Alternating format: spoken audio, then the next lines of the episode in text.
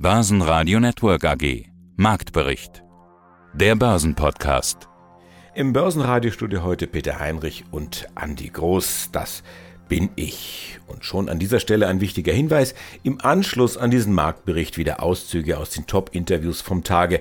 Wir sprachen unter anderem über die Zahlen von Softing, MBB, Rosenbauer und Jung-Heinrich mit den jeweiligen Vorständen, außerdem über die Trends vom Parkett mit Sebastian Schulz von der ICF Bank, mit Andreas Scholz in Euro Finance Weekly, dem finanzpolitischen Wochentalk über die nächsten Zinsschritte der US-Fed und über den beispiellosen Bitcoin-Absturz mit Timo Emden, er ist zertifizierter Blockchain-Experte der Frankfurt School of Finance.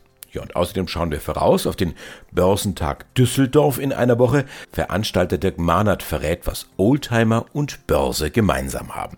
Jetzt aber zum Markt. Das war knapp und zwar im positiven Sinne, denn denkbar knapp schrammte der DAX an den 13.800 Punkten vorbei. 13.796 Punkte waren es am Freitagabend. Und damit hat der DAX etwa 200 Punkte gut gemacht auf Wochensicht. Anleger setzen wohl darauf, dass die US-Notenbank auf die Entspannungssignale von der Inflationsfront schaut und weniger aggressiv die Zinsen anhebt. Nicht jeder teilt diese Einschätzung, weder die Fed-Gouverneure und schon gar nicht deren Vorsitzender selbst. Aber der Markt hat sich erstmal festgelegt. Für diese Woche. Deutliche Entspannungssignale gab es am Ölmarkt. Drei Prozent gaben die Ölpreise im Schnitt ab. Was wir darüber hinaus bei den Unternehmen beobachten, ist durchaus bemerkenswert. Die Auftragslage ist offensichtlich gut, bis sogar sehr gut. Doch es gibt hier und da Probleme beim Absatz weil die gestörten Lieferketten eben doch große Schwierigkeiten bereiten. Und wenn es dann trotzdem Teile oder Material gibt, dann ist das um ein Vielfaches teurer als bisher. Und wenn die Unternehmen dann diese höheren Preise nicht weitergeben können, dann stehen schnell rote Zahlen in der Bilanz. Ja, mein Name ist Sebastian Wolf, seit 1. August CEO von Rosenbauer. Gratulation zu Ihrem neuen Job. Danke. Überall in Europa brennt es. Ist doch verrückt irgendwie. Das eine ist natürlich der Klimawandel, das andere ist ja immer noch, dass 90 Prozent aller Brände von Menschen verursacht werden. Sie müssten doch aus allen Ländern Hilferufe bekommen haben und, und um Sonderbestellungen gebeten worden sein. Ja, es gibt einzelne größere Aufträge. Wir haben beispielsweise einen mit dem Bundesministerium für Inneres für Waldbrandfahrzeuge. Ich glaube, es sind 76 Stück, die wir hier an das BMI liefern. Es ist aber so, dass nicht nur mit Fahrzeugen Waldbrände gelöscht werden können, die wir natürlich in unserem Produktportfolio haben natürlich da auch gern anbieten und verkaufen. Vor allem in Spanien sind hier auch wieder viele Fahrzeuge immer dabei sondern dass es auch hier andere Dinge braucht, um Waldbrände früh zu erkennen und dann auch bekämpfen zu können. Das heißt, wir haben hier äh, Kooperationen äh, eingegangen, wo wir beispielsweise mit der Firma Aurora Tech aus München äh, eine Kooperation haben in der Satelliten-Waldbrandfrüherkennung. Das heißt, hier geht es um möglichst Echtzeitbilder zu haben und Waldbrände über Satelliten zu erkennen. Eine weitere Kooperation haben wir im Bereich eines Teleskopbaggers, weil ein Waldbrand breitet sich auch unterirdisch weiter aus. Also mhm. äh, wenn man den oberflächlich löscht, reicht es nicht. Meist brennt der Torf und insofern muss man hier Schneisen in den Boden schlagen, um den Brand auszuhungern. Wir haben eine Kooperation mit CSM, Weiteres Thema haben wir auch auf der Interschutz, der großen Branchenmesse, die im Juni stattgefunden hat, vorgestellt. Hier ein Löschboot gemeinsam mit Palfinger. Beispielsweise in Fraser Island gab es einen großen Waldbrand. So einen Waldbrand kann man eben nicht mehr vom Land aus löschen, sondern in dem Fall vom Wasser. Genauso Projekt mit der Firma Acker, um Wechseltanksysteme zu entwickeln, die man dann in beispielsweise eine Herkules kurzfristig einbauen kann und dann ein Herkules-Flugzeug hier zum Waldbrand bekämpfen herangezogen werden kann. Also dort muss man das Thema ein bisschen weiter sehen, was wir tun und hier mit Kooperationspartnern auch Lösungen anbieten. Was die Fahrzeuge betrifft, haben Sie natürlich recht. Da sind unsere Vertriebsleute am Telefon. Guten Morgen, mein Name ist Sebastian Schulz. Ich bin Börsenhändler auf dem Börsenparkett der Börse Frankfurt und zusammen im Team der Derivatehändler der ICF Bank betreuen wir rund 700.000 strukturierte Finanzprodukte. Sebastian, bei unserem letzten Gespräch, da war Frankfurt nach dem Europa League-Finale im Freuden ja nicht nur Taumel, sondern Delirium. Ja, und jetzt muss man ja fast fragen, ob sie sich von der Prügel durch die Bayern schon ein bisschen erholt haben. Ähm, lassen wir das aber. Aber trotzdem, Fußball und Börse, die sind sich doch sehr ähnlich in Bezug auf die schnelle Abfolge von Freud und Leid. Wie ist denn heute die Stimmung auf dem Parkett? Sieht man da schon so ein bisschen Licht am Ende des Tunnels? Ja, Andi, lass uns lieber nicht über Fußball sprechen, sondern äh, gleich zum DAX gehen. Ja, das gefällt mir dann besser diese Woche. also, grundsätzlich war das eine freundliche Woche. Wir sind gestartet diese Woche im DAX Future bei 13.605 Punkten und wenn ich jetzt auf die DAX-Tafel schaue, dann sind wir bei 13.760 knapp. Also steht ein kleines Plus diese Woche beim DAX davor. Das ist natürlich immer schön. Es geht langsam aufwärts. Was man als Stimmung unter den Händlern diese Woche einfangen konnte, ist vergleichsweise gut und laufen einem schon viele Aussagen hier über den Weg nach dem Motto, ja, das Schlimmste haben wir jetzt eh gesehen, jetzt geht's wieder bergauf. Das klingt ja eigentlich ganz gut. Also du hast gesagt, möglicherweise schafft der DAX tatsächlich eine Pluswoche. Es ist ja Urlaubszeit. Ich kann mir vorstellen, die Umsätze sind dann auch entsprechend dünn. Ja, Urlaubszeit, Sommerloch, das gibt es grundsätzlich ja bei uns auch, aber die Marktlage ist doch viel entscheidender als das Sommerloch. Also wenn sich irgendwo ein tiefer Einstieg bietet, dann ist viel Geschäft. Wenn irgendwo der DAX mal abrutscht, dann ist viel Geschäft und dann ist tatsächlich, ob Urlaubssaison hin oder her, das ist dann bisschen nachrangig. Tatsächlich sind wir da komplett vom Marktgeschehen abhängig, was übrigens auch von uns Händlern die Urlaubsplanung ein bisschen erschwert. Also wir können da nicht so wie viele andere irgendwie sagen, im Sommer, da machen wir alle Urlaub und dann ist die Personaldecke ein bisschen dünner. Das klappt halt nicht, weil es alles komplett abhängig von der Marktlage ist. Was spricht man denn über die Bilanzsaison bei euch? Offensichtlich läuft das Ganze überraschend flüssig da läuft es wirklich flüssig. Es ist ein, ein ganz langsames Aufwärts hier. Die Anleger wurden offensichtlich hier nicht auf dem falschen Fuß erwischt. Unternehmen haben ordentliche Zahlen präsentiert. Natürlich gibt es Ausschläge nach oben und unten, aber diese Berichtssaison ist bis jetzt doch sehr, sehr angenehm. Guten Tag zusammen, mein Name ist Volker Hus, ich bin der Finanzvorstand der Jung Heinrich Aktiengesellschaft. Ich verantworte alle relevanten Bereiche für den Finanzteil, den zentralen Einkauf, und IT des Jungheinrich-Konzerns. Da würde ich gerne nochmal rückfragen Richtung Mobile Robots und Cloud und Digitalisierung. Sie haben jetzt innovative Mobile Robots Anwendungen sowie das Behälter Kompaktlager PowerQt auf einer Messe vorgestellt. Wie muss ich mir das vorstellen? Was könnte so ein Szenario sein, wie mir so ein Roboter helfen kann? Ja, das kommt wirklich immer auf die Kundenspezifikation an. Also es gibt, ich erkläre das immer wie folgt.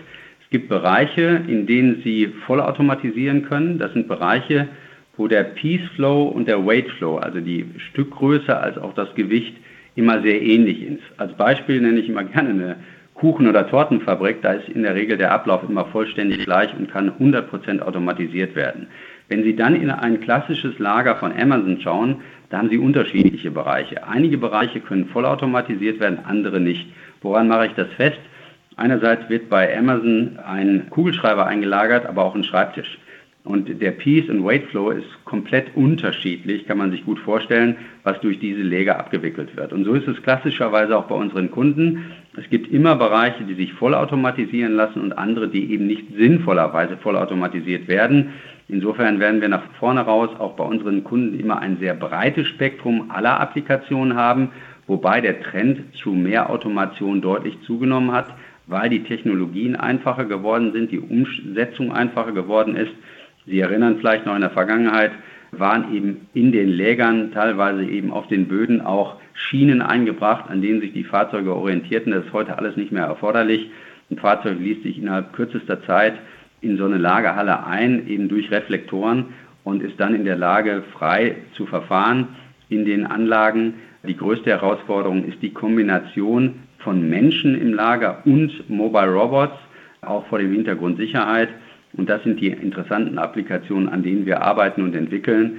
Und wie gesagt, ich bin davon überzeugt, dass sich der Markt für Automatisierung deutlich nach vorne entwickelt und wächst, insbesondere auch aus dem Hintergrund der Pandemie und auch den Trend mehr zur Regionalisierung. Unsere Kunden wollen unabhängiger sein von den Wertschöpfungsketten und ich glaube, dass dieser Markt deutlich wachsen wird das ist eigentlich unser Zukunftsfeld, in das wir auch massiv investieren. Mein Name ist Andreas Scholz von der DFV Eurofinance Group vom Finanzplatz Frankfurt und ich freue mich auf unseren Eurofinance Weekly Podcast zum Thema Konjunktur, Zinsen, Geldpolitik und Märkte. Es ist ja der letzte Talk von einer ganz kurzen Sommerpause, ist ja wie bei den Pralinen mit der Piemontkirsche. Robuster Arbeitsmarkt in den USA. Die Anleger lassen vor Schreck so ein bisschen die Kinnlade fallen. Verflucht, das sieht jetzt nach höheren Zinsen aus. Und dann die Inflationsdaten der Amerikaner ein paar Tage später. Immer noch schmerzhaft hoch, aber ein Müh kleiner als befürchtet. Ist das jetzt die positive Überraschung, auf die alle gewartet haben, Andreas? Ja, das ist natürlich immer noch eine sehr, sehr hohe Zahl. Wir liegen im Juli bei 8,5 Prozent. Das ist natürlich eine stattliche Inflation. Die Marktteilnehmer werden ja immer im Vorfeld befragt, mit was rechnen sie? Die waren noch etwas skeptischer, haben mit 8,7 gerechnet. Also eine leichte Abkühlung im Vergleich zum Juni, nicht von den Temperaturen her, aber von der Inflation.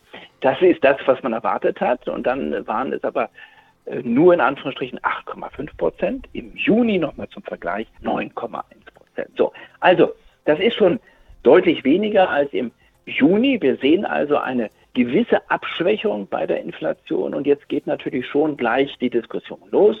War das möglicherweise jetzt der Peak? Haben wir den Scheitelpunkt erreicht?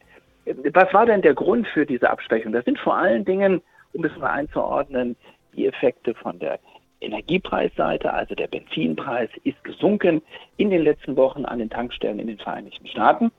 Was nicht gesunken ist, sondern weiter angestiegen ist, das sind die Mieten in den USA. Das heißt, die Mietkomponente, die ging preislich weiter nach oben.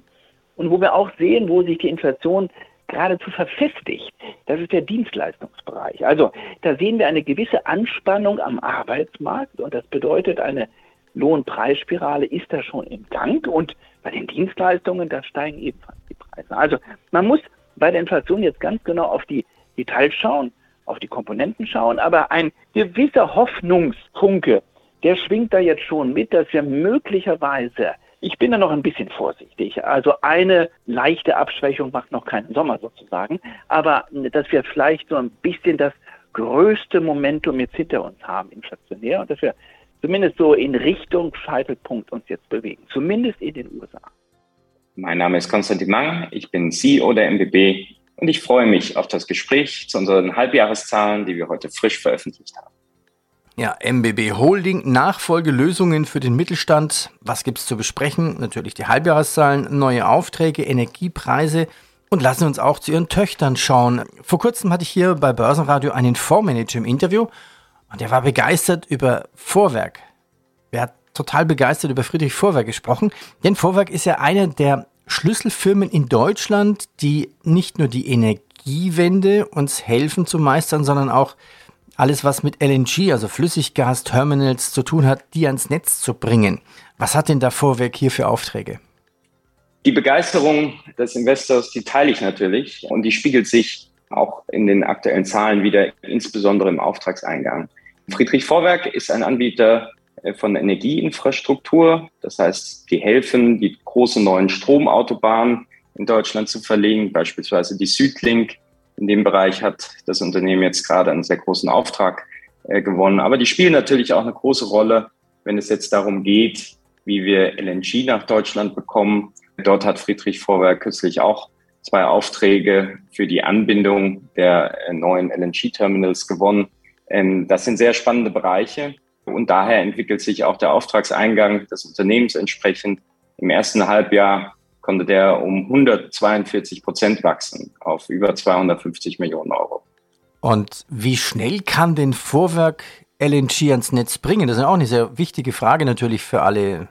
Ja, das geht jetzt relativ zügig los. Die Anschlussleitungen müssen schnell gebaut werden, weil ja Ende des Jahres oder spätestens Anfang nächsten Jahres bereits das erste mobile Terminal nach Deutschland kommen soll.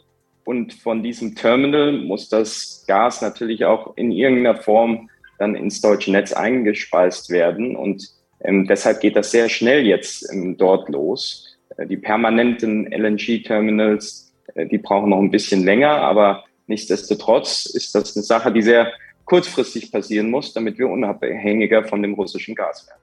Mein Name ist Timo Emden, ich bin Marktanalyst seit über 14 Jahren und zertifizierter Blockchain-Experte der Frankfurt School of Finance and Management. Timo, die Frage, die vermutlich den meisten Anlegern jetzt so wirklich auf und unter den Nägeln brennt, was ist denn los bitte beim Bitcoin? Wie erklärst du denn den Absturz in der Spitze tatsächlich unter 20.000 US-Dollar wieder? Ja, man muss sich angucken, wann hat dieser in Anführungszeichen Absturz angefangen, also im November vergangenen Jahres. Und das ist natürlich ein sehr, sehr wichtiger, ähm, ja, entscheidender Zeitpunkt gewesen, denn man hat dort zu diesem Zeitpunkt durch die US-Notenbank Federal Reserve eben erkannt, okay, die Zeit des billigen Geldes geht nicht mehr weiter. Und Anleger haben sich in diesem Kontext eben auf Zinserhöhungen eingestellt und das haben wir tatsächlich ja auch gesehen. Im Frühjahr diesen Jahres hat das dann angefangen. Lange Rede, kurzer Sinn. Übergeordnet kann man sagen, dass die Sorge vor zu raschen Zinsschritten hier dann den Abverkauf insgesamt eigentlich ausgelöst hat. Man kann natürlich die Zinssorgen, also die US-Geldpolitik hier nicht als einzigen Grund äh, heranziehen, heranführen. Es gibt natürlich durchaus noch weitere, wie unter anderem einen Kollaps, muss man ja sagen, rund um den Stablecoin Terra USD. Auf der einen Seite, auf der anderen Seite hatten wir es auch noch mit einem Krypto-Verleiher zu tun aus den USA namens Celsius Network. Also hier hat man Kundengelder zuerst eingefroren, dann aber auch ja mitgeteilt, dass man ja da dann am Ende des Tages doch insolvent ist. Also Celsius Network in diesem äh, Fall auch ein, ein wichtiger Player in der Branche. Also insgesamt auch hier Celsius Network beziehungsweise TerraUSD, welche die Unsicherheiten dann nochmal forciert haben. Also so das Sahnehäubchen in diesem Cocktail der Unsicherheit. Dirk Mahnert, Geschäftsführer der B2MS GmbH und Veranstalter des Anlegertages in Düsseldorf. Ja, und am Samstag in einer Woche, 20. August, da ist ja wieder diese Autoshow, oder? So ist es, Peter. Hallo erstmal. Schön, dass wir uns nach geraumer Zeit mal endlich wieder hören. Ja, es ist richtig, in Düsseldorf haben wir eine ganz besondere Location ausgewählt für unsere Finanzmesse, den Anlegertag. Und da gibt es sozusagen nicht nur viel um die Ohren, was die Referenten angeht, sondern auch viel zu sehen. Ganz tolle Oldtimer restauriert und im Restaurierungsprozess. Also da sind auch alle eingeladen, vielleicht einfach einmal nur zu flanieren und man kann das, wenn man so will, auch tatsächlich als Event sehen und auch vielleicht die Familie mitbringen und vielleicht guckt sich die Frau die Autos an, wo dann das Geld ausgegeben werden kann, was äh, der Mann noch verdienen muss. Was habt ihr denn so als Aussteller und Referenten? Na, äh, wie man es gewohnt ist bei unseren Börsentagen, ist das Ausstellerspektrum eigentlich sehr breit gefächert. Also für jeden sollte durchaus etwas dabei sein. Wir haben die Börse Düsseldorf, die natürlich, äh, wenn man so will, vor Ort ja eigentlich die lokale Börse ist. Äh, dann haben wir jede Menge Aussteller, sag ich mal, aus dem Bereich Derivate, das heißt Societe Generale, die Bank Fontebel zum Beispiel, HSBC nicht zu vergessen, die ja auch in Düsseldorf sitzen und wir haben zum Thema Edelmetalle die beiden bekannten Unternehmen Pro Aurum und Degussa da. Ja, dann gibt es auch Fondsgesellschaften wie Fidelity oder die DWS. Das heißt, es sollte eigentlich für jeden etwas dabei sein. Auch für die aktiven Anleger haben wir äh, Aussteller wie IG oder FX Flat, Wikifolio, die also eher ein bisschen so die Trader ansprechen. Basen Radio Network AG Marktbericht der Börsenpodcast.